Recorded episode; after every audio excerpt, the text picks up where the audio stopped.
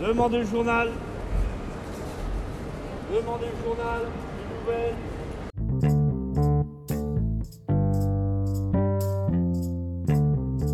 Bien le bonjour, ou bien le bonsoir. C'est selon petit podcast d'aéroport à Genève, au terme d'une euh, semaine un peu, euh, un peu rock'n'roll, un peu, euh, un peu, ouais, un peu bizarre, un peu sympa aussi, avec les rencontres francophones euh, de la vidéo mobile à Paris, euh, organisées par euh, Philippe Couve de Main d'ailleurs, avec toute son équipe de, de Samsa FR. Avec aussi pourquoi Genève Parce qu'on a passé la semaine ici, enfin une partie de la semaine depuis mercredi, on est ici avec Joris Van Doren qui est avec moi, en face de moi très exactement, en train de siroter l'apéro à cette heure-ci, puisqu'il est, il est 19h30 et qu'on s'apprête à remonter sur Bruxelles après euh, trois jours passés avec les étudiants. Enfin les étudiants, c'est pas des étudiants, ce sont des gens qui travaillent déjà, qui sont en formation continue au sein du CFJM, euh, piloté par euh, Marc-Henri Jobin qui pour la, deuxième fois nous a invités à venir voilà, essayer de construire et d'accompagner des projets portés donc par des gens qui travaillent, pour l'essentiel de la RTS, la radio-télévision suisse romande euh, basée et à Genève et à Lausanne. On avait aussi euh, Adeline qui venait de je sais jamais, 24 heures, 24 minutes, 24 heures. Voilà. Euh, donc un autre média aussi. Et on, a essayé de les accompagner euh, avec les méthodos qui sont, qui sont les nôtres autour du Lean Startup et adapter ça pour les médias. Voilà. On, est à mi-chemin, puisque moi je reviendrai la semaine prochaine pour concrétiser, essayer de vendre, entre guillemets, ces projets-là dans les, dans les rédactions, en les pitchant devant des, voilà, devant des gens de la RTS. Euh, moi j'avais envie euh, euh, de, voilà, de partager un peu avec, avec vous ce retour d'expérience-là et d'en profiter que Joris était avec nous pour que lui aussi puisse nous expliquer un petit peu ce qu'il a fait.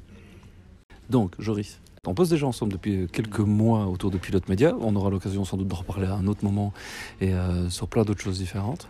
Euh, moi, j'avais, euh, je t'ai proposé de venir m'accompagner sur ce, projet-ci parce que ça fait quand même quelques mois qu'on a l'occasion de discuter sur les enjeux liés à la réinvention des rédacs avec le numérique, avec des. euh, c'est une réflexion qu'on s'est fait d'ailleurs jeudi euh, à Paris, c'est que c'était c'était bizarre de se retrouver dans une réunion de journalistes où les gens avaient la banane, ce qui fait du bien dans le climat actuel, on va dire ça comme ça, euh, autour des médias. Euh, comment comment toi t'as vécu ces trois jours? Je t'ai abandonné lâchement mercredi soir pour moi remonter sur Paris et participer à la réunion avec euh, avec tous les autres, et puis toi jeudi t'as piloté le truc euh, ici à à Lausanne. Comment comment t'as vécu ces comment t'as vécu ces trois jours? Euh, bah, D'abord, on a déjà travaillé ensemble sur le FJ et l'IEX. hein. on, a déjà fait- on a- c'est on a- vrai. on a déjà fait pas mal de J'avais choses ça. ensemble. On a fait des Merde. formations à Paris ensemble. Ça Euh, passe tellement vite, chouchou. Oui, chouchou. Euh, non, qu'est-ce que, qu'est-ce que j'ai retiré? Moi, moi, ce que j'aime dans, dans ces projets, et d'autant plus quand c'est avec des gens de, de terrain, c'est pas qu'on bosse sur le numérique. C'est ça, à la limite, je m'en fous un peu du, euh, du format parce que finalement, chacun vient un peu avec des formats différents. Et ici, ce sont des gens qui, euh, qui sont éditeurs web parce que Mhm. parce que parce, qu'on les a mis là, on va dire ça comme ça, parce que ça a été un choix euh, dans, dans, le- dans leur dans leur euh, façon de travailler à la, à la RTS. Mais ce sont des gens qui sont aussi hyper sensibles à la radio, qui sont hyper sensibles à la vidéo, d'autres qui sont hyper sensibles à la presse presse écrite comme comme la fille de, de 24 heures. Et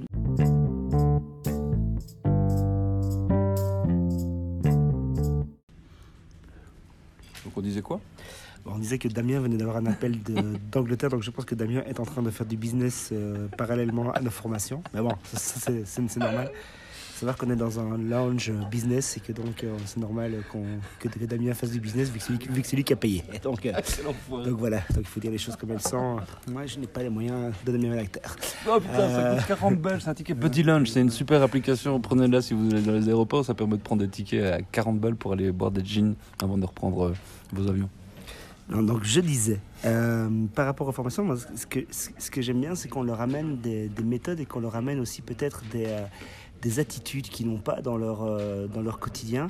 Alors Mhm. quand je parle d'attitude, c'est par exemple, moi je, moi, je défends euh, très fort l'idée qu'on peut euh, travailler de manière... euh, organisé avec une hiérarchie, mais qu'il faut remettre vraiment au centre du, du, travail la bienveillance. Alors ça fait très, euh, très bisounours et Dalai Lama, mais, mais ceux qui me connaissent dans le travail sachent que je suis pas tellement un bisounours et un Dalai Lama, mais en même temps, j'essaie vraiment de mettre les choses, l'humain au centre, et je suis persuadé... Il y, a, il y a un boarding, mais c'est pas nous. Et, euh, et, donc, moi, ce que j'ai constaté là, c'est que les gens, ils sont arrivés en disant, on doit faire une formation, on est dans un processus de formation continue, ce qui est déjà absolument génial que des, que des médias euh, forment leur personnel en, en continu, parce que là, tout le personnel de, de, la RTS en permanence a des formations, donc ça, c'est absolument fabuleux, je trouve, sur le, le principe. Et euh, je, dis ça, je dis rien pour les médias belges, mais ce serait peut-être pas mal. Et, euh, donc, ici, on a, quand même des gars qui sont en CDI, qui sont, euh, dans, des conditions quand même matérielles qui sont pas mal, qui sont, correctes, mais qui sont face à un désenchantement par rapport, à, leur, métier. Et c'est le premier truc qu'on reçoit, en tout cas. C'est mm -hmm. on reçoit une sorte de, de, traduction de leur frustration, et puis on se rend compte qu'en fait, que derrière ça, il y a de la frustration parce qu'ils ils sont, ils sont pleins d'idées, ils ont plein d'envie, et surtout en interne, c'est pas si moche que ça. Et on se rend compte -hmm. qu'une fois qu'on met les process en, en, en, en, en, place, de pouvoir déjà exprimer son projet, de ouais. pouvoir exprimer ce qu'on veut faire, et aussi de pouvoir le mesurer, de pouvoir travailler avec les métriques de manière intelligente et pas juste d'une manière stressante de dire tu dois faire de l'audience, tu faire de l'audience, mais de réfléchir à comment on crée l'audience et qu'est-ce que ça veut dire l'audience, et puis de, de, parler en termes de synergie, c'est-à-dire que ton collègue, ben en fait, c'est pas ton ennemi et ton supérieur encore moins. Ce sont juste des gens qui parlent peut-être pas de la même, la même façon que toi dans, dans projet. Ben, les choses avancent très très vite. Et là, on a constaté en 72 heures quand on est arrivé dans des, dans des projets qui sont relativement matures et qui vont euh, qui vont avoir, à mon avis, une, un prototypage la semaine prochaine qui sera assez concret. Donc c'est assez fascinant, quoi. Moi, je trouve ça assez, assez intéressant. Et, et ce que je trouve ça chouette, c'est que c'est pas la première fois qu'on le fait, c'est pas la première fois que ça marche. Donc c'est que finalement, il y a ce qu'on fait n'est pas si con, et donc c'est chouette, quoi. Donc euh, voilà. C'est vrai que il y a raison. Tu as dit que c'était pas la première fois qu'on bossait ensemble. On a bossé avec des étudiants de l'EFJ à Paris. Euh, on a passé euh, une dizaine de jours d'ailleurs, mmh. c'était début septembre. En amoureux Ma femme nous écoute ou pas d'ailleurs, mais non, je pense, je pense pas euh, non, effectivement. C'est encore différent quand tu es étudiant ou quand tu bosses. Bien sûr. Parce que, enfin, je sais pas comment tu l'as perçu, mais moi ça fait un, ça fait un bout de temps que je, avec des étudiants entre autres. Tu as peut-être plus l'habitude que moi avec des pros, parce que moi j'ai surtout eu côtoyé des pros sur les aspects réseaux sociaux au début des, des, des années 2011, 12, 13 dans ces eaux-là. Depuis là, je travaille essentiellement avec des, avec des étudiants. Euh, on se rend compte quand même qu'il y a un delta ou un gap, je sais pas comment il faut le dire, mmh. qu'on est en train d'essayer de remplir avec Pilote Média. Et de nouveau, on aura, on aura l'occasion d'en reparler après, mais ici, avec des gens qui bossent, c'est vrai qu'ils ont la notion de risque. C'est un truc, euh, quand on est en CDI, le, le risque à prendre, c'est compliqué parce qu'en fait, qu'est-ce qu'on a à gagner dans, dans ces cas-là? Ou à tu, perdre. Ou à perdre. Euh, et la notion de désenchantement, euh, c'est peut-être ça l'enjeu, c'est réenchanter la façon dans laquelle on se met en projet? Moi, ce que j'ai perçu cette semaine et que je perçois dans d'autres missions qui ne sont pas spécialement des missions de formation, c'est à quel point il y a un fossé qui s'est creusé totalement entre le management des médias et, euh, et on va dire les exécutants. J'en parle assez à l'aise parce que dans d'autres missions, ben, on va dire que je côtoie les gens qui décident et euh, j'ai rarement trouvé des gens malfaisants où, je suis allé et plutôt bienveillants et plutôt des gens qui ont envie que ça change. Mais je crois que les gens ne se parlent pas, mmh. les gens ne se comprennent pas parce qu'on n'utilise pas les bonnes manières et les bons outils pour, pour mesurer c'est quoi un projet, c'est quoi un objectif, c'est quoi un résultat dans le monde des médias et qu'aujourd'hui on a vraiment du du top qui dit qu'on a à faire du chiffre, puis ça redescend à un middle management qui va peut-être pas aimer ce que je dis, mais qui, euh, qui de manière un peu automatique et parfois pas toujours très intelligente va redescendre vers les équipes en disant on doit faire du chiffre, mais qui n'a pas spécialement capté la même notion de chiffre. Il y a... -hmm. Et donc, comme et qui on, doit justifier son existence. Aussi. Voilà, et comme on peut mesurer plus facilement la quantité que la qualité, eh ben on est, on est dans, un, dans un système où on fait dire n'importe quoi aux métriques. Et on arrive dans, dans, un système où en fait on crée que, que, des frustrations, mais les frustrations elles sont partout parce que là on, on, on parlait avec les, les gens de la, du, du, programme ici et quand on leur parle, clairement, ils ont une vision né- né- né- négative du management. Et le management a une vision négative des équipes. Mhm. Partout où je passe, où je fais des, des missions, des formations, c'est rarement, rarement des, euh, des relations faciles entre les, les échelons. Donc, moi, je pense que dans, que dans l'écosystème dans lequel on est aujourd'hui et dans, et dans les difficultés dans, dans lesquelles on est, ça va sembler absolument bisounours, mais c'est la, c'est la réalité, c'est que chacun aille à la rencontre de l'autre et travaille ensemble. On en a parlé ici plusieurs fois durant la semaine. Je pense que la meilleure façon de pouvoir faire évoluer un, projet, par exemple, numérique, ce serait qu'un journaliste puisse travailler avec un éditeur web, qu'il puisse travailler avec un designer, qu'on soit à trois sur un projet. Je dis pas tout le long du projet parce que c'est pas pas rentable, c'est pas faisable, mais au moins sur le lancement, au moins le moment où par exemple, je sais pas, va on va lancer un, un site euh, un site culturel, mais qu'on soit qu'on soit plusieurs métiers autour et pas Dès juste l'origine. dès l'origine. Parce que c'est ça on- le problème, oui, c'est dès qu'on implique la tech uniquement quand il faut builder, alors que eux Mais aussi peuvent dans la boucle dès Mais le c'est mille fois trop tard. Évidemment. Mais c'est mille fois trop tard. Et, euh, et c'est comme c'est comme c'est mille fois trop tard quand, quand un designer et, et je l'ai vécu il y, a, il, y a, il y a quelques temps où un designer vient avec tout le design du site alors qu'on n'a même pas encore réfléchi à ce qu'on va faire du Et le site. marketing, Ouais. et le business. Bah, et, le ma- et comment, et comment, comment on gagne de l'argent derrière, non? Mais le marketing, généralement, dans les médias, il, il, il est méprisé. Mhm. Le marketing, honnêtement, moi, j'ai un respect énorme pour les gens qui font du marketing dans les médias. Parce que généralement, le, le- le marketing, on, lui- on- il, il connaît, enfin, il connaît pas le produit. euh, On lui fait en tout cas sentir qu'il connaît pas le produit parce qu'il y a une espèce de phénomène de caste où on, est- où on se sent obligé de d'écarter euh, les journalistes du marketing et que, et, que y a, et que la rentabilité est- est un gros mot au sein des rédactions. Et je sais que je vais pas me faire beaucoup d'amis en disant ça, mais c'est la réalité, c'est la réalité de beaucoup dans le métier, pas de tous. Mhm. Et, mais que c'est quelque chose qu'on doit, on doit vraiment apprendre à, à se connaître. Et ce qui fait qu'aujourd'hui, on fait par exemple dans les médias, et je le vois ici aussi dans les formations quand on parle de, marketing, on fait du marketing de, marque et pas du marketing de contenu. Alors que bon sang, on crée du contenu, donc vendons du contenu. Donc donnons la, chance aux gens qui font du marketing de pouvoir vendre du marketing, de pouvoir marketer le contenu. Et c'est pas ça qu'on fait aujourd'hui, où on le fait très peu, où on le fait très mal, où on le fait pas toujours, où on le fait pas. Comme ça, je mets, je mets tous les, euh, tous les trucs comme ça, et tout le monde, tout le monde pourra dire, mais si, moi je le fais, moi, moi je le fais un peu. Donc, euh, donc, euh, donc, donc voilà, non, non, moi j'ai, moi ce, qui m'a- ce qui m'a frappé ici, en, en- en plus, c'est que le premier jour, on est face, bah, c'est c'est normal, hein, un peu au- aux reproches. Après, on, on leur a demandé ce qui allait bien, ce qui allait mal dans leur job, donc on n'a peut-être pas demandé ce qui allait mal. Donc euh, c'est aussi nous qui avons, qui avons posé les questions. Non, mais ça fait partie du processus. Absolument. Et puis, et puis le deuxième jour, on, on a vraiment senti une ouverture euh, qui a été, qui a, pas été évidente, qui a pas été directe. Et puis en quelques heures, on passe tout à fait sur un autre, sur, un- sur une autre dy- dynamique. Et là, en fait, on n'a même plus besoin de l'idée de la formation. Et ce sont, ce sont des pros. Ils savent faire leur job. Il fallait juste leur donner les quelques outils qui permettent de réveiller la bête qui est en eux. C'est ju- c'est juste ça. C'est juste ça. Donc en fait, moi, je, crois, je crois que les écoles forment bien à la communication. Quand je vois les profils des jeunes gars qu'on a, qu'on croise, je crois que l'école forme bien et je crois que, que le métier de la communication est plutôt, euh, plutôt fréquenté par, par des gens qui ont, qui ont un, un potentiel assez incroyable. Mais je crois qu'il y a des frustrations qui naissent parce qu'on n'arrive pas à porter un projet, parce qu'on ne laisse pas Parce porter qu'on un laisse pas projet. la chance euh, Alors- des projets d'émerger? Alors je sais pas ça, parce que euh, je me suis rendu quand je vois la manière dont ils ont pitché leur projet au tout début et la manière dont, dont ils l'ont pitché ce soir, euh, quand, quand ils l'ont pitché la première fois, honnêtement, je mets à la place et je me mets à la place de la personne qui entend ça au management. J'ai l'impression que j'ai perdu mon temps parce que le projet n'est pas n'est pas abouti, n'est pas clair, n'est pas clairement défini.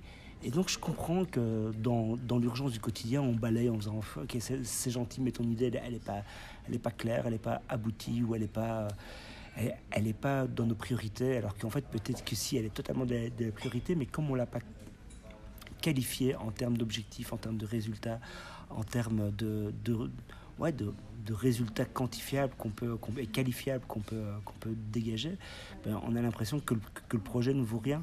Mais quand on les accompagne pour leur pour faire définir le projet, ce qu'on a fait là sur ces trois jours, ce qui reste un exercice, donc Mhm. j'espère pour eux que ça va devenir euh, de la réalité, mais nous, on n'est pas là pour les pousser en go-to-market, on est là pour leur donner les outils pour pouvoir un jour aller go-to-market. Donc c'est deux choses différentes, donc on ne veut pas non plus leur vendre du rêve, leur dire que demain la RTS par exemple ou, un autre nous a commandé le truc de, former des projets. Je pense que tout, projet qui sera présenté sera une bonne surprise parce qu'il n'est pas attendu, donc c'est toujours une bonne surprise si, si c'est un projet qui est bien abouti, qui est bien, qui, est bien pensé. Mhm. Mais entre ce qu'on a vu il y a 72 heures et ce qu'on a aujourd'hui, c'est tout à fait différent parce qu'ils ont pris conscience que ce, qu'ils que ce que eux pensaient être clair ne l'était pas.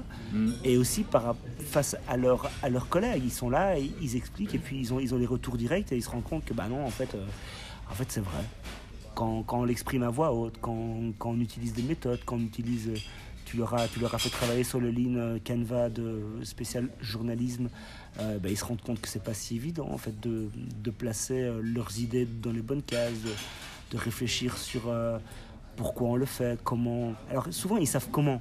Mhm. ça, ça je, je, remarque dans les médias, on sait souvent comment faire un truc. Mais c'est souvent le pourquoi qui manque. Pourquoi, pourquoi, pourquoi on fait un truc Alors pourquoi c'est pas juste parce que parce que euh, c'est important de faire un projet euh, pour les médias euh, ou pour la culture. Ou... Non, pourquoi on le fait? Pourquoi je vais lancer un média dédié, tiens, aux surprises, à la musique en français? Pourquoi? Pourquoi? Pour qui? Qu'est-ce que ça va rapporter à mon média? Notoriété, conversion, tout ça. Tout ça, ils connaissent pas.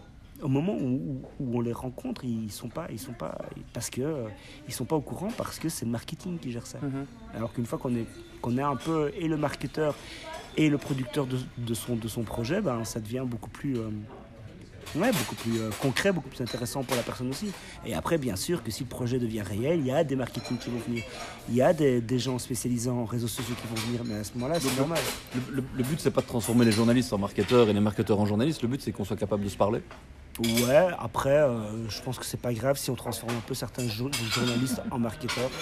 Je pense que, et certains marketeurs en journalistes, je pense qu'il n'y a pas qu'il n'y a pas de honte et que c'est pas que c'est pas un sida de la, de la presse de, faire ça. Donc euh, moi, moi, euh, je suis journaliste, j'ai mon papier, je suis diplômé et en même temps j'ai pris un peu le virus du marketing en cours de route durant les, années précédentes et donc j'ai un peu un profil hybride. Ça m'empêche pas de savoir où je mets mes limites parce que je connais mes règles de déontologie, parce que je connais mes règles, euh, les règles du marketing, et que je sais ce qui est, ce qui est possible, ce qui n'est pas possible, ce qui est faisable, ce qui est acceptable et pas acceptable. Donc je dis pas que tout le monde doit l'être, mais après, moi, ça me dérange pas si les gens ont conscience de l'impact, euh, de l'impact commercial qu'un projet euh, de contenu a sur, sur un média.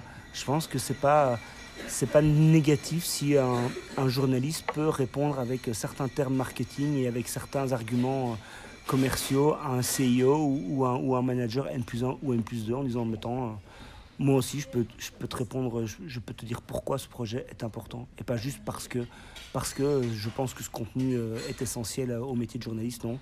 Donc euh, moi je crois, moi, moi je pense que les deux métiers ne sont pas antinomiques. Je pense qu'ils sont pas, évidemment, c'est pas les mêmes métiers, mais je pense qu'on peut très bien être. Euh, enfin, je pense qu'on peut comprendre les deux métiers et en préférer un des deux dans, dans son quotidien. Ça, ça s'empêche pas.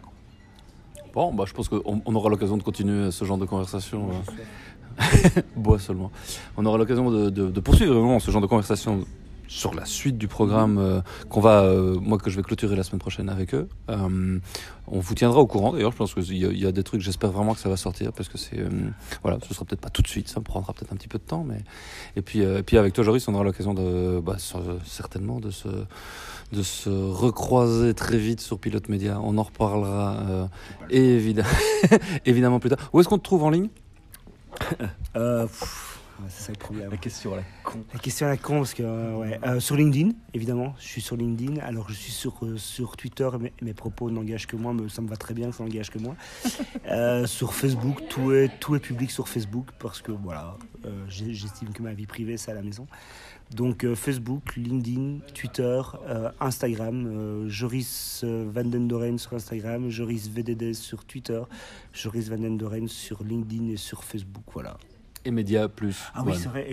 C'est ça que je voulais te faire sortir. Tu, une société... tu me sors ton pedigree. oui, et j'ai une société qui s'appelle Media Plus One. Donc euh, mediaplus.one, c'est le site web euh, de la société. Voilà, c'est là que vous me retrouvez. Merci à toi, Joris.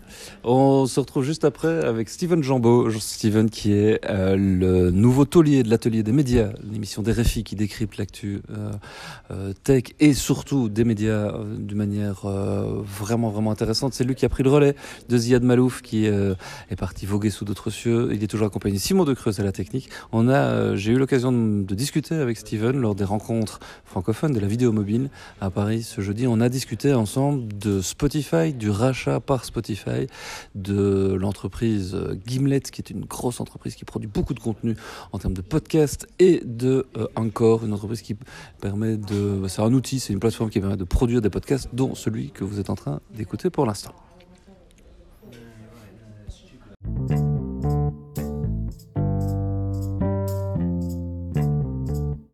Là, je suis avec euh, Steven Jambeau, euh, nou- nouveau taulier de l'atelier des médias à RFI. Euh, et on discute un peu, on est aux rencontres mobiles euh, du journalisme mobile, non, rencontre francophone Rencontre francophone de la vidéo mobile. de la vidéo mobile. Et on parle de Spotify, Ouais. le truc euh, où vous êtes en train d'écouter d'ailleurs ce, ce podcast.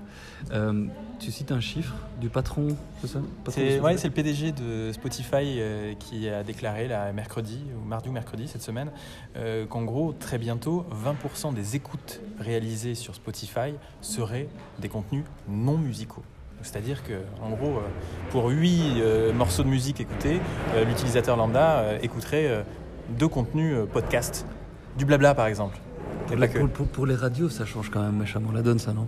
Ah mais totalement, pour les radios ça change la donne. Bon déjà les, les radios qui pensaient euh, linéaire, linéaire euh, euh, vont devoir penser module, c'est-à-dire euh, non seulement du découpage sous forme d'émission, mais également aller dans chaque émission pour isoler chaque interview et isoler des moments forts et voir comment est-ce qu'on va le distribuer sur les plateformes, euh, avec aussi quels mots-clés on va le distribuer sur les plateformes. Et je pense que là aussi il va y avoir un gros boulot à faire pour les médias de savoir quels termes et Mhm. quels mots on associe à chaque contenu au-delà des simples mots euh, type euh, interview, témoignage, euh, entretien, reportage, non, mais c'est également de dire quel sentiment C'est ça que on va pouvoir du mettre. Sentiment analysis. Mais du sentiment analysis, Mhm. oui. C'est-à-dire que on a des playlists actuellement sur Spotify qui vont nous mettre en mood fin de journée, mais bientôt, ben, on va pouvoir avoir des moods découverte d'une autre culture.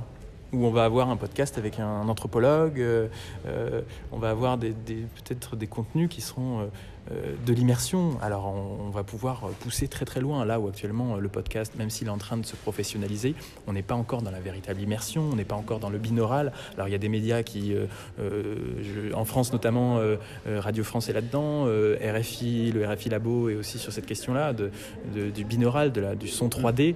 Euh, mais je pense que ça va être amené à se développer. Et Spotify qui vient de racheter Encore et Gimlet. Mm. Et on est pile poil, euh, voilà, on est pile poil dans le, dans, le- dans le trend, quoi. C'est Mm. pas que. Podcast, ça fait longtemps quand même qu'on en parle. Ça fait, ça fait 15 ans Oui, mais on n'a pas encore véritablement le modèle économique. Ouais. Et, là, du coup, et là, et là, il est en train d'arriver. là, il est véritablement en train d'arriver. Donc, euh, c'est intéressant de se dire que c'est, il n'y a pas seulement quelques petites boîtes de prod qui se mettent à produire des contenus et qui cherchent leur modèle économique. Non, il y a des grosses plateformes qui ont déjà un nombre considérable d'abonnés euh, qui s'intéressent à ces contenus-là non musicaux et qui se disent oula, il y a des usages qui sont en train de se développer. Euh, les gens écoutent de plus en plus de podcasts et donc, eh bien, nous, euh, plateforme de musique, on est obligé de s'emparer aussi de ces contenus-là, de ces usages-là et, d'aider à les produire. et d'aider à les produire, de les coproduire peut-être. coproduire. Ouais. Donc le prochain sur la liste des rachats, c'est Binge Audio? C'est peut-être Binge Audio. Ou alors. euh, ouais, je On sais sait qu'Amazon a déjà acheté Audible. Ouais. Là aussi, les grandes plateformes vont, se- positionner. On va regarder également ce que ce qu'est en train de monter euh, l'ancien patron de Radio France, euh, qui est en train de créer Magellan, Mathieu Gallet. Mathieu Gallet, Ouais, tout à fait, ouais, qui aussi est en train de voir quel modèle économique, quel principe de plateforme d'abonnement on va Mhm. pouvoir avoir. euh, mais là encore, la question, c'est de savoir euh, est-ce qu'on crée une nouvelle plateforme dédiée au podcast, à ces, nouvelles- à ces nouveaux contenus, ou alors est-ce qu'on regarde ce que font Spotify Euh, On sait qu'en France, Deezer s'est déjà emparé de la question, mais Deezer n'a pas, à mon sens, euh, réussi euh, à intégrer comme il faut dans sa base euh, les contenus podcast. Euh, Mhm. euh, on a parfois un peu de mal à les trouver et surtout, eh bien, on ne nous les propose pas avec les mots-clés qui vont bien. On revient sur ces idées-là de, de, de- de sentiments, de- d'ambiance, de, de ressenti, euh, et qui sont euh, et sur lesquels ben, il faut trouver le vocabulaire. Peut-être qu'on l'a pas encore euh, tout à fait trouvé. Mhm. Il y a des nouveaux mots qui vont apparaître justement pour qualifier des types de contenus. Donc ça veut dire qu'on risque de voir émerger des, des, des majors du contenu non musical sur, euh, sur Spotify? Ou bien c'est les majors qui vont s'emparer de ça? Ou bien c'est les majors qui vont créer des cellules euh, dédiées euh, aux De contenus contenu, non, non musicaux, oui, bien sûr. Qu'Universal euh, va se dire euh, il faut absolument que j'ai mes podcasts ASMR que sais-je. c'est passionnant. Ouais. Le retour, le retour c'est marrant comme l'histoire repa- repasse les plats parce que quelque part Spotify qui achète encore, donc encore qui permet de faire du podcast euh, euh, très simplement avec des petits, des- des petits bouts d'audio et de se retrouver euh, avec des notifications. C'est un peu comme Twitter de l'audio, sauf que Twitter avant d'être Twitter c'était Odeo. Ouais. C'était ça en fait. Mais Ouais. c'était il y a 15 ans. Ouais. C'est marrant comme le bon moment, le bon endroit, c'est ça, aussi important ça. Avoir raison trop tôt, c'est pas bon. Ouais, et pour autant, il faut continuer à, ex- à explorer, à tenter des trucs. Euh, Mm. Alors, il y a des petites startups qui parfois euh, tentent des choses et qui s'associent euh, ensuite à des grandes marques existantes, ou alors des marques qui ont envie de monter ou de continuer à monter ensemble qui s'associent. Ici, aux rencontres francophones de la vidéo mobile, on a par exemple Targo, qui est une boîte de production spécialisée dans la, dans la VR. Mhm. Et, euh, et là, euh, bien, Targo est parti avec Combini à Mossoul, en Irak. Et ils vont faire une coproduction, donc qui sera euh, signé euh, Targo euh, X Combini. Ils sont partis avec Hugo Clément, donc une des figures jeunes de Combini, pour s'intéresser à la vie après l'État islamique. Donc ils sont allés voir le club de parapente de Mossoul qui n'avait pas volé depuis des années euh, parce que c'était interdit sous l'État islamique. Ils sont allés voir les jeunes qui recommençaient à boire et à fumer euh, dans des bars, euh, ce qui était interdit aussi sous l'État islamique, et tout ça en VR. Alors Combini ne sait pas faire de la VR, donc Combini s'est associé avec euh, Targo, et euh, Targo avait besoin de notoriété, et donc euh, avait besoin aussi d'avoir un, un ambassadeur, une figure. Et la figure, c'est qui? C'est Hugo Clément euh, qui venait. Et qui lui vient avec aussi tout son background et toute sa présence c'est ça, de, tout ce qu'il voilà, de ce tout ce qu'il a fait au petit journal auparavant et de ce qu'il fait maintenant pour Combini. Donc c'est du gagnant-gagnant. On va, on va voir aussi comment les comment le- le- ouais, les, les producteurs de contenu indépendants qui vont monter sur Spotify, qui vont commencer à produire des contenus des longs, du court, du ça va, ça va être ça va être assez passionnant. Merci Ouais, à toi euh, pour pour cette conversation. Sur le ressenti.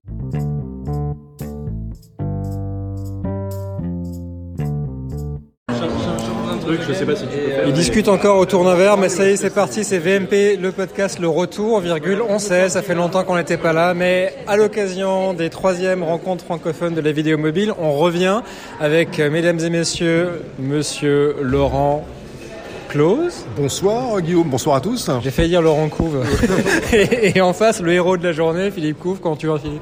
Ça va, ça va, bien. Euh, satisfait, euh, soulagé. Les rencontres se sont a priori très bien passées. Moi, je vois surtout tous les petits défauts, tous les petits endroits où ça a frictionné, où ça s'est un peu décalé, où c'était pas tout à fait ce qu'on avait prévu. Mais globalement, les retours que j'ai sont plutôt positifs, donc ça va.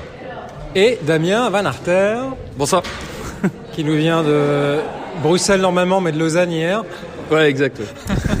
et qui était sur scène aujourd'hui. Euh, si vous ne connaissez pas Damien, il faut que vous alliez checker son Twitter parce que c'est quelqu'un qui a une existence sur les réseaux sociaux depuis de nombreuses années, Ouais, mais c'est pas la quantité qui compte. qui a réussi à interviewer Steve Jobs sans en faire aucun enregistrement. Ouais, ouais, bah ça fait partie des faits là, c'est comme ça. Alors on est à l'heure de l'apéro. Euh, après les rencontres, les troisièmes rencontres, euh, on a eu beaucoup de monde. Philippe, on a eu 500 personnes? Il y avait autour de 500 personnes euh, qui étaient là. C'est euh, un succès en termes de fréquentation qui est équivalent à celui qu'on avait eu l'an dernier.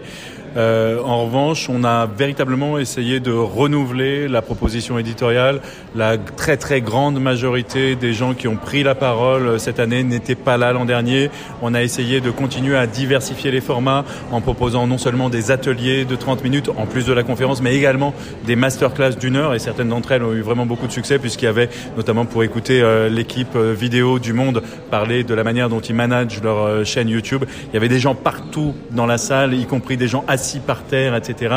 Euh, C'était vraiment complet de, que chez complet. Lorsque les gens de RTL Belgium, les, compatriotes de, Damien, ont fait leur présentation en atelier, c'était pareil. Il y avait du monde, il n'y avait pas assez de place dans la dans l'atelier pour euh, pour accueillir tout le monde.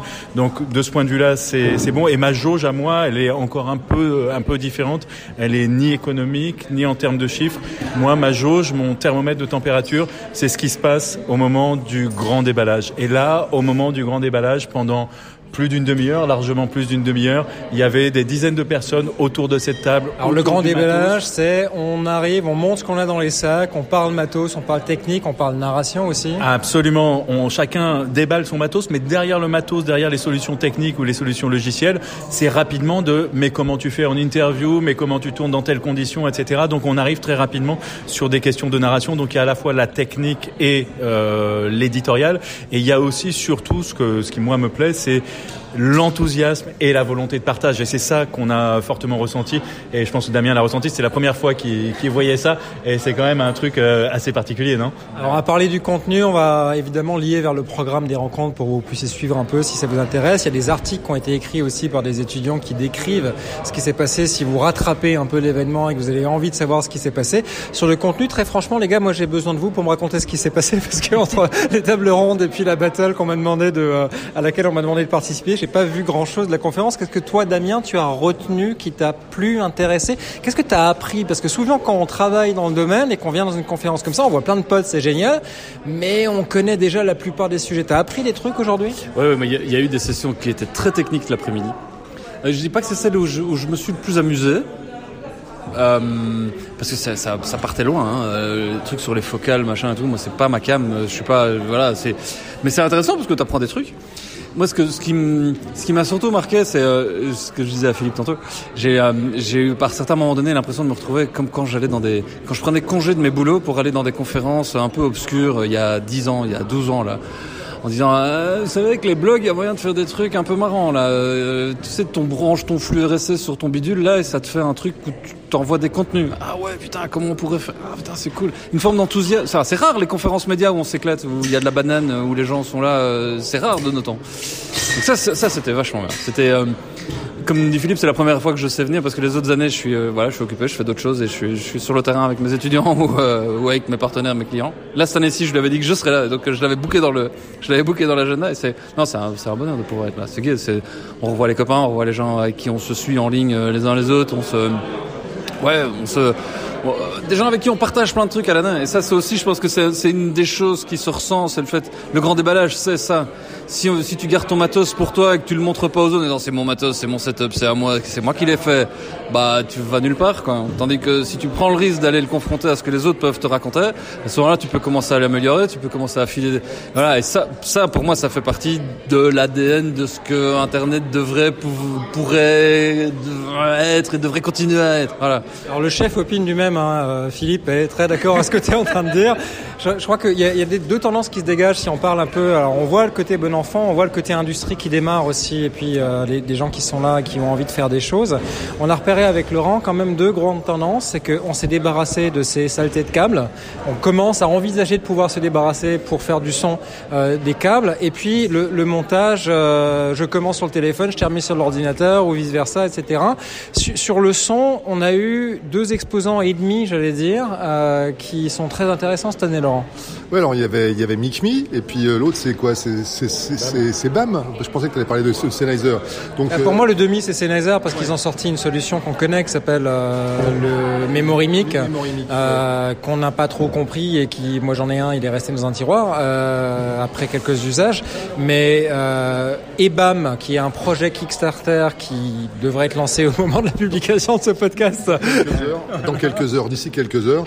Donc un transmetteur euh, Bluetooth. Donc on utilise enfin le, Bluetooth qui est dans tous les smartphones aujourd'hui pour brancher n'importe quel micro XLR, pour émettre avec un micro XLR sans fil sur n'importe quel smartphone aujourd'hui. Et on sait depuis des mois que, que, Filmic Pro accepte avec un petit switch, le, reconnaît les micros Bluetooth. Donc pour des journalistes mobiles, c'est enfin la possibilité de filmer avec un gimbal stabilisé et d'avoir en face un micro to- totalement sans fil, sans câble et sans les bricolages qu'on connaissait aujourd'hui. Et puis le deuxième exposant, c'est c'est MicMe, donc qui existe là depuis un, petit peu plus longtemps, qu'on connaissait dé- déjà avec une solution, on va dire, un peu plus haut de gamme en termes euh, broadcast, en termes de, qualité, mais qui pose un problème. C'est un gros micro, c'est plutôt un micro d'ambiance, c'est plutôt un micro, on va dire, canon déporté, c'est vraiment pour aller, faire du, son à proximité, mais qui a un son vraiment extraordinaire et qui permet là aussi de s'affranchir aujourd'hui d'une solution filaire avec du gros câble XLR.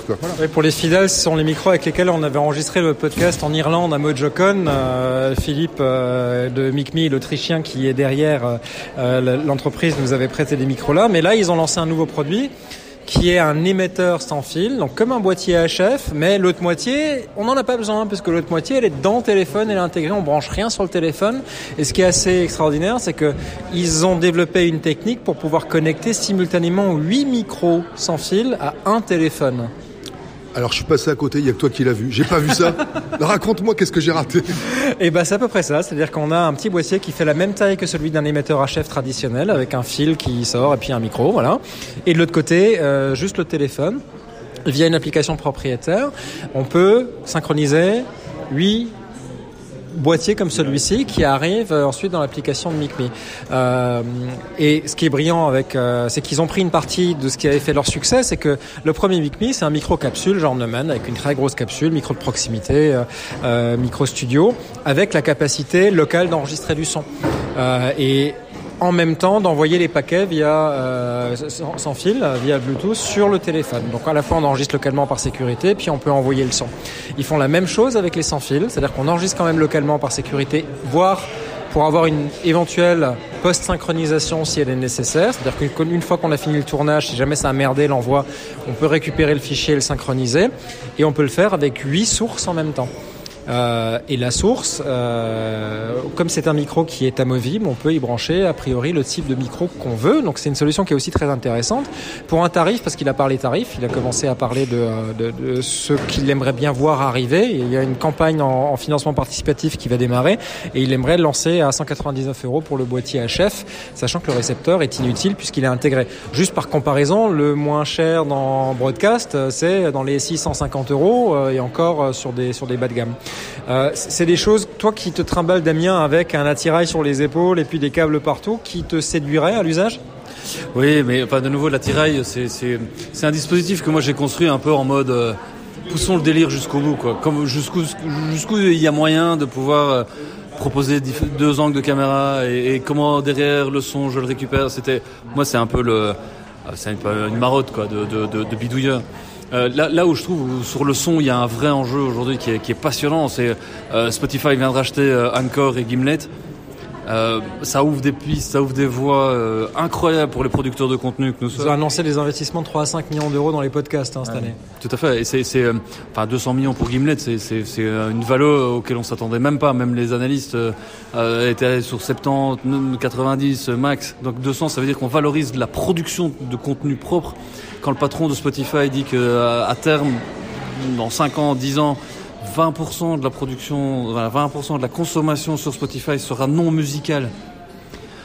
Bah, ça ouvre des boulevards pour, pour les producteurs de contenu. Donc c'est passionnant de pouvoir réfléchir à ça et de se dire bah, c'est de la vidéo, c'est de l'audio, c'est avant tout des histoires, c'est avant tout du contenu, c'est avant tout d'utiliser les bons supports pour raconter les bonnes histoires. Et il y aura de la vidéo, il y aura de l'audio. Et les devices qu'on a dans nos mains, c'est juste ça, ça sert à ça. Sinon, c'est juste de la masturbation intellectuelle. Pour prolonger sur ce que vient de dire Damien, je rebondirais sur ce qu'a dit Bruno Patino en, en, ouverture. Derrière cette question euh, technique, qui est la question du smartphone et qui est la question de comment on capte le son, il y a la question de la légèreté de la discrétion et du moindre impact sur ce qu'on est en train de filmer. Et il a mis l'accent, euh, Bruno Patino, qui est le directeur euh, éditorial d'Arte, euh, lors de son speech d'ouverture, sur le fait qu'on allait de plus en plus dans l'intimité. Et c'est difficile d'aller dans l'intimité si on va avec des grosses caméras, avec des gros dispositifs qui sont très intrusifs, etc.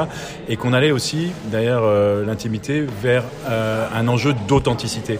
Et je pense que toute cette question technique de légèreté, elle n'a de sens que au profit et au bénéfice de cette quête de l'authenticité.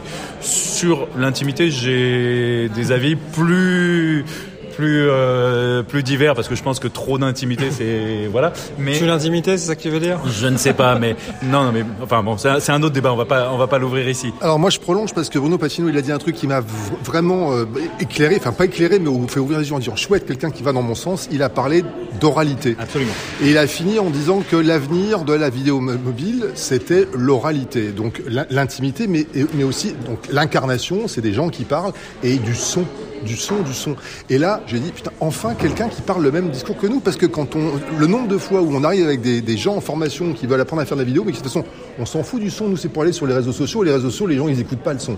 Mais non, putain, le son c'est la matière première aujourd'hui de n'importe quelle histoire audiovisuelle. S'il n'y a pas de son, il n'y a pas d'histoire. C'est pas vos putains de textes qui s'affichent sur les images qui vont raconter les histoires. Ça va deux secondes, ça va pour illustrer un peu, pour mettre des, des mots-clés, des mots forts, mais, mais la vraie histoire c'est les sons, c'est les gens qui parlent, c'est ce que ça raconte. Mais en même temps qu'on parle de matos ou qu'on parle de narration ou de contenu, euh, on est en train d'arriver dans une espèce de symbiose, c'est que le schéma se croise maintenant. C'est que le matos sans fil, il te permet d'atteindre cette quête, euh, de- euh, d'aller d'aller là-dedans. C'est que euh, voilà, on, on a ça d'un côté et puis on, on est moins intrusif et puis on arrive à avoir une parole authentique. Certainement contrôlé, Philippe do- doit être dans cette réserve-là de dire que les gens sont tout de même conscients de, de, de, euh, de- ce qu'ils disent. Non, c'est pas, pas tellement ça. Mais je veux pas ouvrir le débat, mais globalement, je trouve qu'il euh, la politique se résume à l'intimité, à la question de l'intimité dans, dans beaucoup de cas. On le voit dans beaucoup de podcasts où on creuse, creuse la question de l'intimité. C'est une vraie question politique. Mais on l'a vu avec les gilets jaunes ou avec d'autres. Il n'y a pas que la question de l'intimité. Il y a aussi tout un tas d'autres champs euh, qu'il faut pas laisser euh, de côté et laisser tomber. Il faut aussi aller investiguer l'extimité, ou je sais pas comment il faut dire, le, le vivre ensemble, le social, euh, etc. Et il faut pas laisser ces, ces champs-là euh, euh, en dépérissement. Euh, voilà. Il faut parler de l'intimité et parler de sujets dont on parlait pas avant, mais il faut pas laisser les autres champs à l'abandon quand même. Alors pour continuer à les raconter ces histoires, il y a d'autres choses intéressantes dans la continuité des solutions de montage plateforme vers une autre plateforme. On voit quasiment tous les acteurs aujourd'hui de la vidéo mobile du côté montage s'intéressent de très près à euh, pouvoir transposer les contenus qu'on commence à monter sur un téléphone vers une autre solution de montage pour avoir une production plus léchée, pour faire des choses qui sont un peu plus travaillées. Euh, on savait que City Pro avait déjà inventé ça parce que c'est les premiers à faire ça à l'export vers Final Cut quoique pas tout à fait parce qu'Apple permettait de le faire avec iMovie, mais c'était fermé aux autres dé- développeurs. Ensuite, Apple a encouragé les autres à, à explorer ce, ce chemin-là, et puis City Pro a été le premier à faire ça. On a appris que euh, LumaFusion travaille sur la même possibilité de pouvoir commencer à monter sur le téléphone et le terminer sur Final Cut et ai-je appris aujourd'hui sur Premiere, puisqu'on avait euh, un des développeurs de LumaFusion qui était là aujourd'hui et qui m'a confirmé qu'il travaillait sur une intégration dans Adobe Premiere. On a eu l'apparition d'Adobe Rush, qui est une extension du Creative Cloud d'Adobe, donc qui permet de commencer à monter sur le téléphone et terminer euh, sur une solution Adobe. Donc on voit que de plus en plus, au fur et à mesure qu'on travaille avec tout ça, on se rend compte que bah, pour certains produits, on a besoin de fignoler, de travailler, finalement de faire gaffe à une, qualité qui est autre que celle qu'on peut obtenir sur un téléphone. Damien, c'est quelque chose que tu utiliserais, toi, commencer sur le téléphone en rentrant euh, au feu rouge et puis on termine à la maison? Euh, en prod, je pense bien. Le truc, c'est que euh, la post-prod reste une tuerie absolue en termes de coût. Et donc, plus t'as de, post-prod, plus, euh, plus tu flingues ton, bah, euh, ta timeline de coûts euh, et les gens que tu fais bosser derrière. Donc, moi, j'ai un prisme, mais bon, euh, je suis tout seul et, et je m'amuse à bidouiller dans mon coin. Donc, moi, j'essaie de pas avoir de post-prod. C'est un peu un challenge. Hein. C'est pour ça que moi, j'utilise Switcher, par exemple. Euh, c'est permet- L'application de multicaméra sur iOS qui permet d'utiliser jusqu'à 9 euh, sources iPad ou iPhone pour faire de la pour faire du multicam. Oui, et, et, et surtout de pouvoir faire de l'editing, quoi, de, un minimum, à mettre un titre, sous-titre, euh, fonction, de faire un minimum de transition, d'avoir du picture in picture. C'est léger. Je suis pas réalisateur, hein, voilà, mais ça masque bien le fait que je ne le suis pas. Euh, et surtout, ça me permet quand j'arrête le rec ou quand j'arrête le live, c'est bon, la matière elle est là, je peux passer à autre chose. Après, le fait de pouvoir déporter, pour moi, ça, ouvre une autre, une autre piste qui est, euh, et on a vu circuler des gens aujourd'hui où dans leurs yeux, on voyait la calculette qui se mettait en route, quoi. En mode, ah, alors avec ça, je sais faire ça. Donc je peux faire ça aussi. Je vais pouvoir supprimer oh, 10-15 jobs là. Je vais pouvoir réduire mes coûts de autant sur... Donc on sent que ça commence à arriver ça aussi. Et c'est logique, c'est normal. Alors, C'est- ça fait partie du Si, business. alors l'avantage de tenir le micro, c'est de pouvoir t'interrompre quand je veux. Euh, euh, je, je- je peux, je, peux- je peux voir ça. bah, le pauvre monsieur qui est venu essayer de récupérer les verres pendant le podcast, soit t'as gardé encore ton verre de vin, tu bois moins vite que nous. Euh, je dis moins de conneries. voilà. Mais, mais je pense qu'il y a, il y a peut-être une logique aussi de vouloir non pas supprimer, mais rationaliser, parce qu'on a maintenant une contrainte de, on veut continuer à faire de la production telle qu'on a toujours fait, puis on veut dégager des moyens pour pouvoir aller toucher les gens là où ils sont, c'est-à-dire sur leur smartphone. Et ça, je peux entendre aussi, si tu veux, des gens Non mais tu qui cherchent à-. Tu prêches un convaincu. Attends, putain, j'étais le premier quand, quand j'étais dans des, dans des gros médias à, à- à montrer le potentiel de tout ça. En leur disant, on- le but c'est pas de virer des gens. Un réalisateur, un bon réalisateur, si son œil peut s'exercer sur des bonnes caméras, ça s'exercera bien sur un téléphone. Un, un vrai réel, un mec qui a un œil, qui est capable de. Donc, évidemment. Et pendant ce temps, on dégage des gens pour faire d'autres mais choses. Évidemment, mais évidemment. C'est, mais, mais de nouveau, quand je faisais la comparaison par rapport à il y a 10 ans sur les conférences tech, c'est ça qu'on voyait aussi. On voyait arriver les ganettes, les mecs comme ça, enfin les, les grosses boîtes. Enfin, moi j'ai eu l'occasion d'aller plusieurs fois à des Google euh, Newsgates et les éditeurs sont là et ils sont copains comme cochons avec les mecs de chez Google. En fait, ils sont obligés de les critiquer euh, publiquement, mais dans, dans la cuisine derrière, évidemment qu'ils jouent avec. Donc, c'est ce mouvement de back and forth là que je trouve intéressant. C'est des, des tectoniques des plaques, c'est des logiques de pouvoir, c'est des logiques d'argent. C'est pas bisounours là dehors, hein, on le sait bien. Mais c'est justement aussi parce qu'on fait peut-être partie de ceux qui ont une possibilité. Et ce que Philippe a réussi à faire ici avec son équipe, c'est de pouvoir rassembler des gens qui vont se parler d'une autre manière. Autrement, en, en remettant le contenu et les- surtout les utilisateurs au centre du jeu de qui, parce que c'est pour eux qu'on bosse. Moi, j'ai l'impression qu'on est vraiment euh, au tournant maintenant. C'est qu'au départ, forcément, le Mojo, c'était un truc de geek, plutôt de mec d'ailleurs, où on était, ah tiens, nouveau joueur, on va faire des choses. Et maintenant, enfin, on arrive sur les contenus, sur les histoires qu'on raconte, sur les explorations. On a vu plein d'exemples aujourd'hui, Laurent, d'ailleurs, de Ben, ça. moi, j'ai été, j'ai pris une claque avec la, la- la RTL Belgique, où, euh, où en fait la cellule Mojo est maintenant au centre de tout, c'est-à-dire qu'on on a une espèce d'agence euh, mobile euh, qui produit du contenu, et le contenu, il va euh, vers la cellule web, vers la télévision pour, pour le broadcast, euh, vers la radio, vers les réseaux sociaux. Il est remis en forme, on a placé en fait l'équipe mobile au centre. C'est une espèce d'agence de fourniture de contenu carré, horizontal, 16:9, HD, etc. remis en forme pour les pour les besoins. Donc c'est plus c'est plus on va faire une petite cellule dédiée gens qui vont bricoler. Le, le truc est devenu le pilier le pilier central, l'axe. Mais je trouve ça assez assez édifiant. Pour moi, c'est vraiment un exemple euh, typique. Je vais faire de l'auto-promo euh, éhonté euh, sur ce coup. RTL Belgique, ils sont venus là l'an dernier avec plein de questions en mode euh, on veut essayer de comprendre par quel bout le prendre cette question du mojo, etc. Ils étaient là il y a un an tout juste. Avec cette question-là, ils ont discuté avec beaucoup de monde, ils ont interrogé beaucoup de monde, ils sont même allés voir d'autres gens euh, dans Paris, euh, etc. pour euh, essayer de comprendre comment ça marchait. Ensuite, ils ont réfléchi, ils sont revenus vers nous chez Samsa, ils nous ont demandé des formations, on a fait des formations pour eux. On est retourné les voir à Bruxelles il y a quelques semaines et effectivement, on a vu ce que tu décris, c'est-à-dire cette cellule Mojo maintenant euh, positionnée euh, à partir de la radio au centre de la rédaction et qui produit des contenus à la fois audio et vidéo pour la télé et, euh, et la radio et le web et les, différentes plateformes numériques. Et voilà, c'est vraiment dans cette logique-là que nous, on souhaite accompagner les, les gens avec qui on travaille. Et c'est le sens à la fois de cet événement et des formations sur lesquelles on, on travaille quand ça, quand ça marche au mieux. Quoi. Depuis le début de ce podcast, nous on parle de la légèreté, la facilité, la rapidité d'exécution de, euh, la narration avec un, un téléphone. On, veut- on a vu un exemple euh, exemplaire aujourd'hui qui vient d'Euronews. Euh, tu peux nous en parler, Philippe? Qu'est-ce qu'on a vu? Qui est, qui Anne-Lise? Alors Anne-Lise euh, Borges, c'est une euh, journaliste qui bosse pour Euronews, qui est basée euh, à Paris. Elle est partie euh, l'été dernier, 15 jours à bord de l'Aquarius en Méditerranée, euh, ce bateau qui va au secours des, des migrants qui tentent de, traverser la Méditerranée et dont les, embarcations euh, souvent euh, euh, font naufrage au milieu de la Méditerranée. Donc le bateau récupère les migrants. Elle était, elle, en tant que journaliste, seule à bord de l'Aquarius et elle a nourri l'antenne de Euronews pendant ces 15 jours euh, en faisant des, directs très régulièrement, des faux directs aussi, c'est-à-dire qu'elle enregistrait des trucs à un certain moment et qui étaient diffusés un peu plus tard sur, euh, sur Euronews concernant cette, cette campagne de, de l'Aquarius. Et elle a ramené aussi, produit euh, uniquement à partir de son, euh, de son smartphone, et également d'un petit drone euh, qu'elle avait là, euh, un 52 minutes qu'on peut euh, consulter euh, sur, euh, sur YouTube. Si on, si on met euh, sur YouTube euh, Euronews,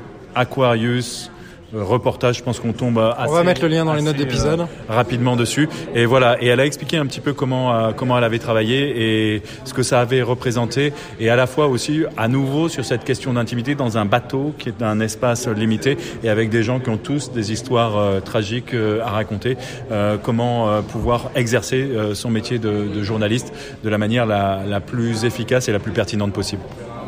Sur la narration, on a vu aussi l'apparition d'autres choses. On a déjà commencé à parler l'an dernier des stories. On a vu qu'il y a eu euh, bah, pas mal de pas mal de producteurs aujourd'hui qui sont revenus avec des exemples concrets de la manière dont ils vont les utiliser.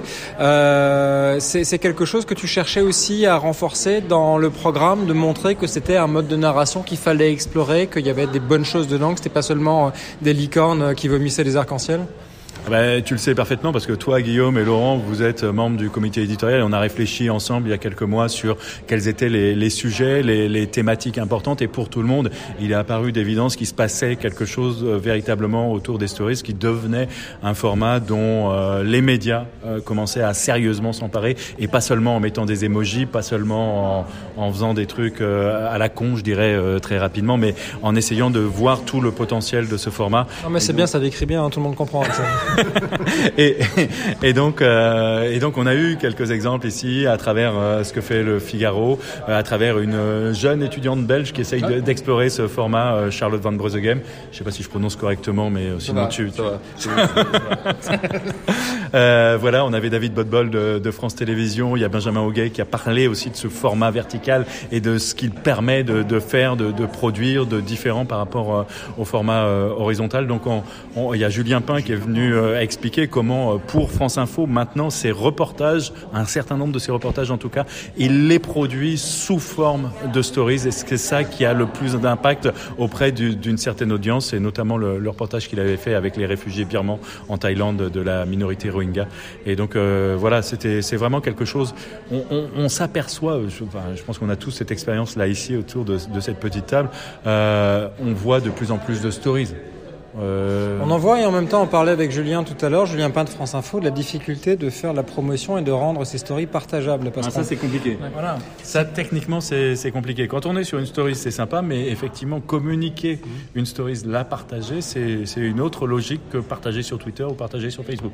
Et on voit que un des reproches que je fais moi à ceux qui produisent des stories de manière, si on vient d'un média traditionnel et qu'on ouvre un compte Instagram et qu'on va commencer à produire de la story, euh, je, je parle de France TV slash, mais je pourrais parler de plein d'autres gens c'est qu'on se retrouve quasiment dans une gestion de grille des programmes.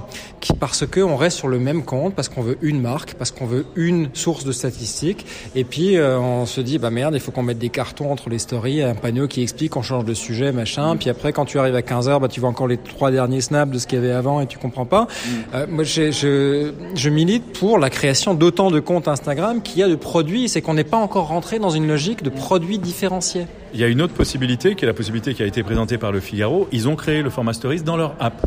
Donc dans leur app, ils font strictement ce qu'ils veulent. Et dans leur app, bien que ce soit le Figaro, que ce soit supposé être un média et ayant une audience plutôt âgée, ils ont des chiffres absolument euh, extraordinaires de consultation des stories dans l'app du Figaro. Et dans leur app, ils font ce qu'ils veulent.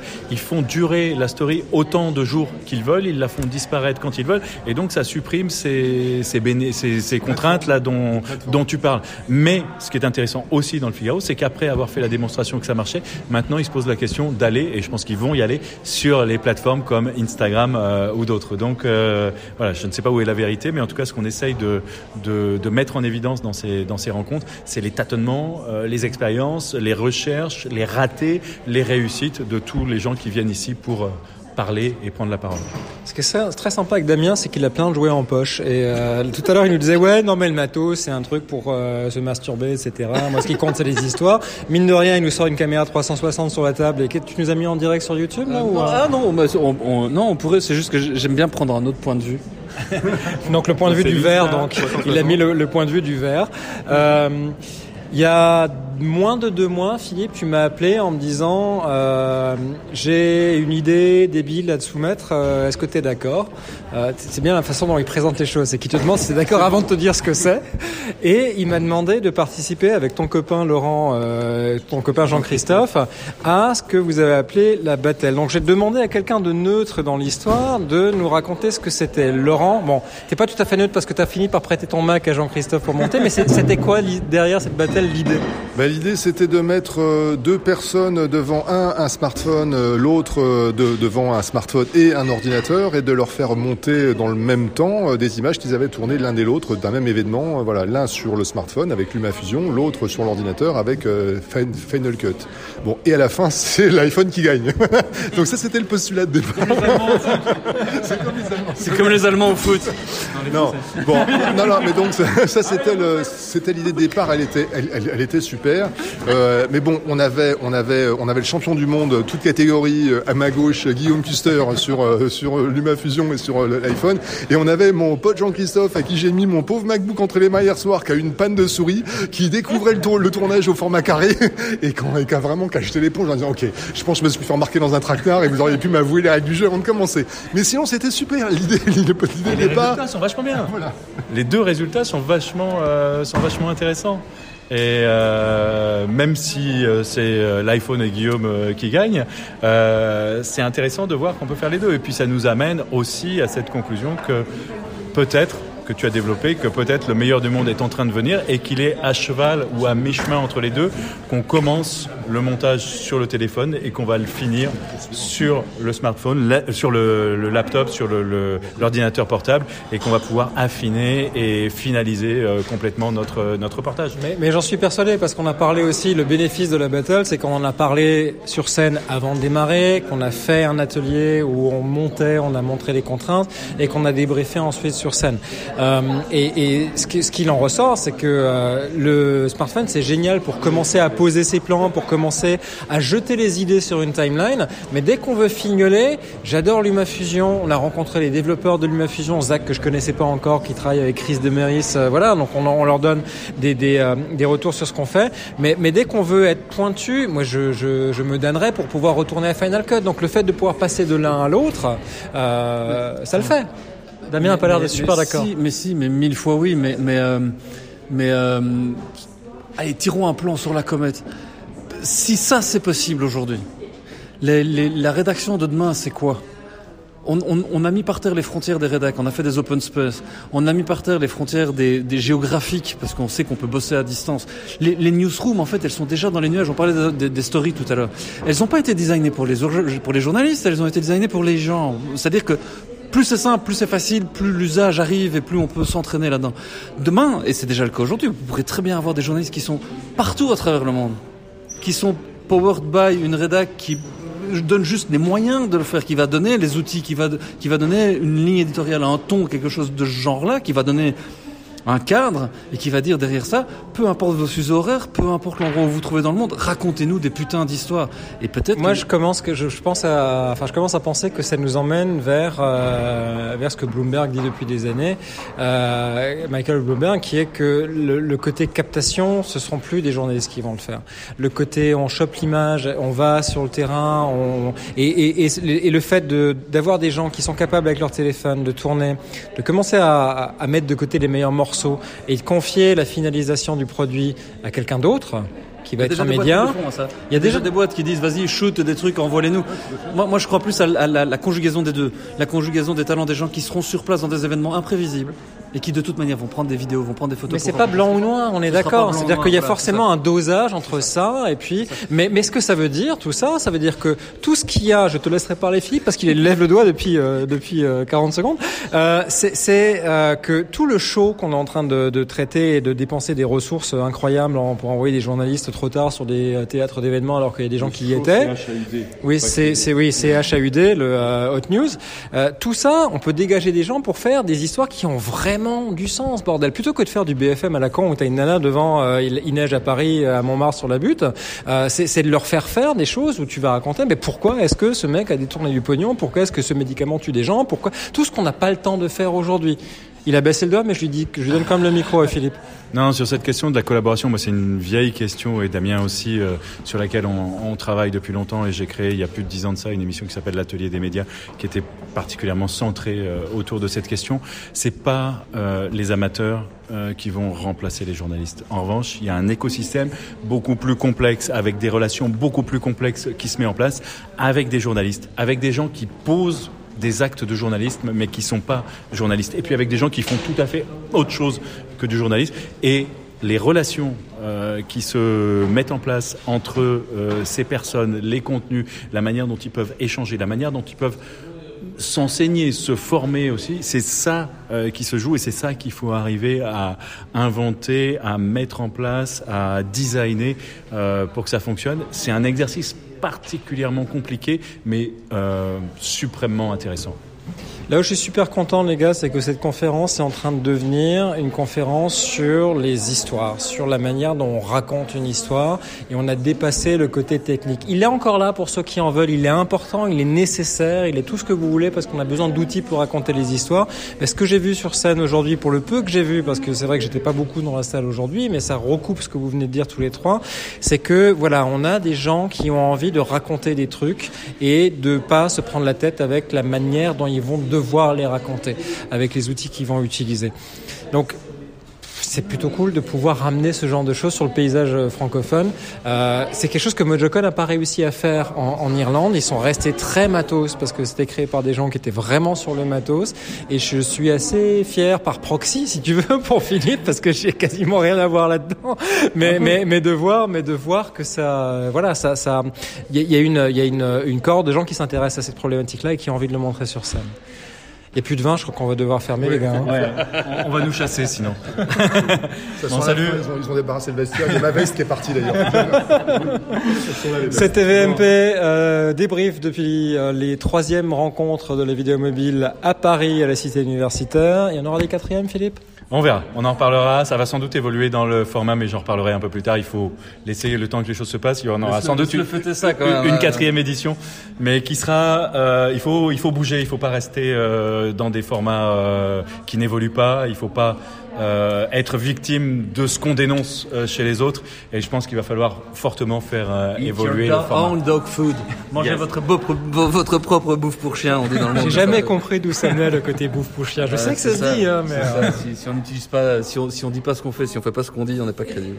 Bon, allez, nous, on va boire un coup. Salut. Salut à tous.